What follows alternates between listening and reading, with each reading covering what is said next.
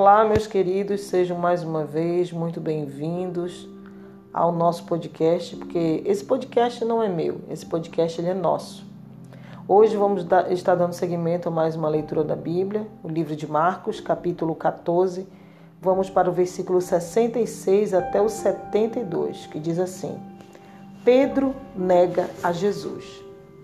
Então, se você tiver uma Bíblia, faça acompanhamento com a sua Bíblia. Se você não puder, pois está ocupado, está no trabalho, está no ambiente de faxina, fazendo arrumando a casa ou dirigindo, seja o que for, você não pode, não tem problema. Deus ele sabe de todas as coisas. Ele está vendo que você está querendo conhecer um pouco mais dele, ouvir a palavra dele, tá ok? Não se sinta culpado por isso. Então vamos ler. Marcos capítulo 14, versículo 66 até o 72, que diz o seguinte: Pedro, Pedro nega a Jesus. Então vamos lá. E estando Pedro embaixo, no átrio, chegou uma das criaturas do sumo sacerdote. E vendo a Pedro que estava se aquentando, olhou para ele e disse: Tu também estavas com Jesus, o Nazareno. Mas ele negou, dizendo: Não o conheço, nem sei o que dizes e saiu fora ao alpendre, e o galo cantou. E a criada, vendo outra vez, começou a dizer aos que ali estavam: Este é um dos tais. Mas ele o negou outra vez. E pouco depois, os que ali estavam disseram outra vez a Pedro: Verdadeiramente tu és um deles, porque és também Galileu. E ele começou a imprecar e a jurar: Não conheço esse homem de quem falais. E o galo cantou segunda vez.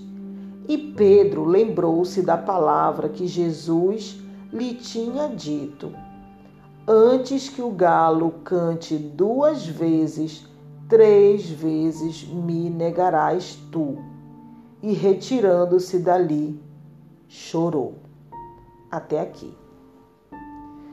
Deus sempre nos fala o que vai acontecer antes de acontecer. Muitas vezes por aviso, muitas vezes para querer dar livramento, mas ele sempre nos avisa. E o interessante é que a Bíblia diz aqui que Pedro, Pedro lhe chorou. Ele chorou. O que aconteceu?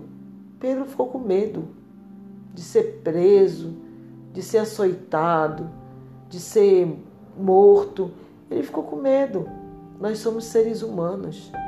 Nós não estamos aqui para julgar as atitudes dos outros. Eu já escutei pessoas dizer assim: eu nunca vou fazer isso. Ah, porque a fulana fez isso, o ciclano fez aquilo. Eu aprendi que o meu telhado é de vidro. Então, não tenho o direito de atirar pedra no telhado de ninguém se o meu também é de vidro. O que isso quer dizer? Quer dizer que todos nós somos falhos. Hoje o que você diz que nunca irá fazer, amanhã você pode fazer. Ah, mas isso aí eu nunca vou fazer. Nunca diga nunca. Pedro disse que não ia negar Jesus. Ele falou próprio Jesus: Jesus, morrerei por ti. Por ti morro, ele disse, Pedro.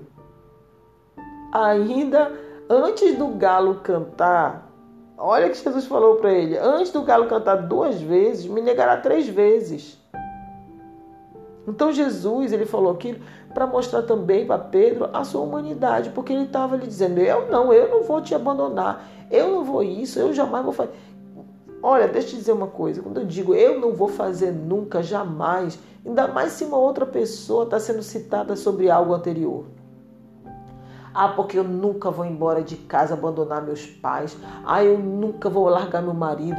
Ah, eu nunca vou trair. Eu nunca, nunca. Ei, cuidado. Evite falar nunca. Seja vigilante. A Bíblia diz que aquele que está em pé, ore para que não caia. Principalmente se você vê um erro de uma outra pessoa, uma outra pessoa cair, Não julgue, porque à medida que você julgar, você vai ser sim julgado. Você deve tomar cuidado e eu também. Nós temos que tomar cuidado com esse excesso, excesso, excesso de é, santidade, uma santice. Não, porque eu nunca vou fazer isso. Cuidado. Não julgue. Se você vê uma, uma pessoa cair, Senhor, levanta essa pessoa. Deus não deixa que a pessoa fique lá prostrada diante no chão, como se fosse um tapete para o inimigo pisar, porque é o inimigo que está pisando na pessoa. Não é Deus que está sendo glorificado, é o inimigo que está prevalecendo na vida daquela pessoa. E poderia ser você, poderia ser seu filho, poderia ser sua filha, poderia ser qualquer pessoa, até mesmo você. Então não julgue. Não julgue, não cabe a nós julgarmos, cabe a nós orarmos. Cabe a nós intercedermos e vigiarmos para não fazermos até coisa pior. Pedro negou, mas ele chorou. Quando ele chorou, ele se arrependeu. A Bíblia diz que Pedro, Pedro, ele foi um dos maiores discípulos de Cristo. Pedro, ele levou o evangelho a muitas pessoas.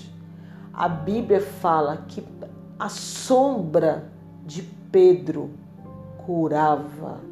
Você sabe o que é isso? A sombra não era nem o próprio Pedro, era a sombra de Pedro curava.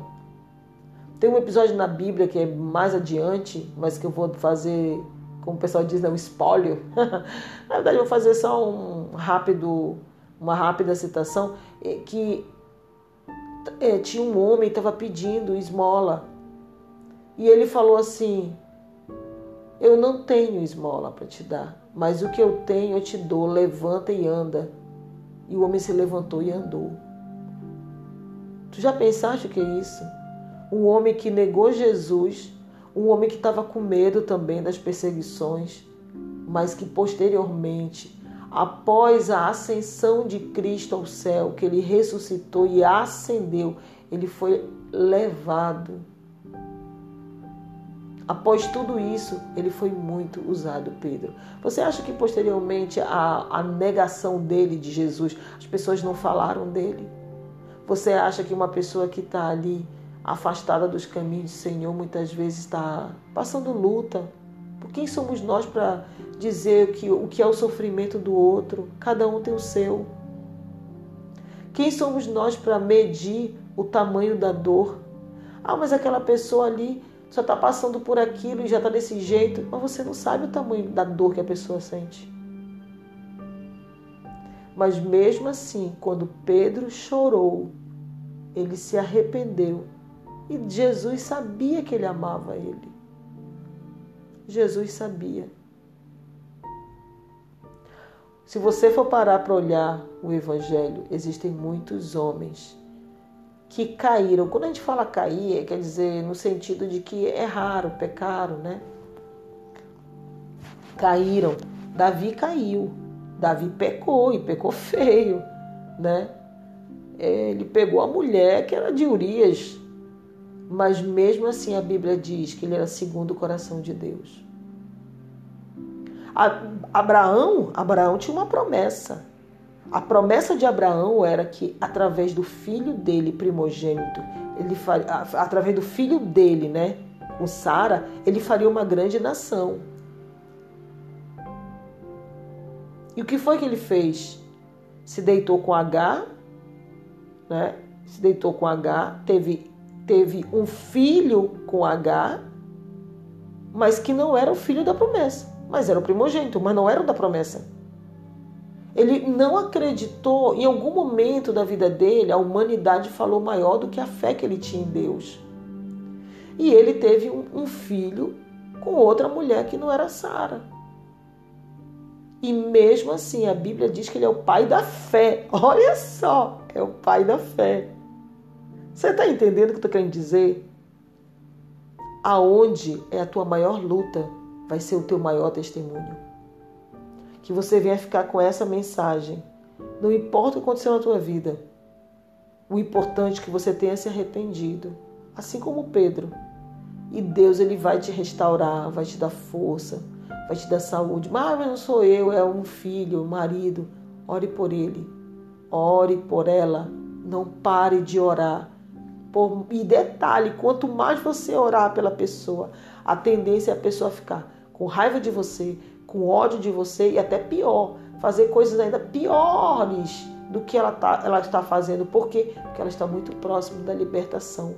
E quando a pessoa está muito próxima de ser liberta de algo, o inimigo ele faz de tudo para destruir a vida da pessoa. E através da tua oração, Deus ele vai sustentar essa pessoa e essa pessoa vai voltar para os caminhos do Senhor. É por isso que você não pode parar. Agora é o momento de perseverar em oração. Então eu peço que você nesse momento Feche seus olhos e oremos juntos por essa mensagem e por tudo que Deus está fazendo na tua vida e na minha vida. Bendito Deus e eterno Pai, no teu nome, te louvo e te agradeço por esta mensagem. Obrigado, Senhor, por esta pessoa que está ouvindo essa mensagem e que o Senhor venha transformar a vida dele, a vida dela, a vida dessa pessoa. Deus, para ti não há impossível.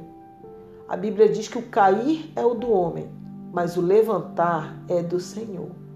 Então, a Bíblia diz que o justo cairá, mas de todas essas quedas o Senhor levantará. Então, Deus levanta essa pessoa. Levanta a pessoa que essa essa ouvinte ou esse ouvinte está intercedendo para que o Senhor venha levantar que o Senhor possa fazer uma grande obra sobre a vida dessa pessoa, que ela dê testemunho na tua casa de libertação, de renovação, de reconciliação, de cura, de cura, cura da alma, cura do corpo. Pai, eu te louvo e te agradeço pela vida dessa pessoa. Muito obrigada, Deus, porque essa pessoa parou para ouvir essa mensagem. Mas essa mensagem, ela não vem de mim, ela vem de ti, Senhor. Muito obrigada por esta mensagem. Em nome de Jesus. Amém. Fique na santa paz de Cristo e até o próximo episódio, se assim o Senhor me permitir. Um forte abraço e até breve. Tchau, tchau.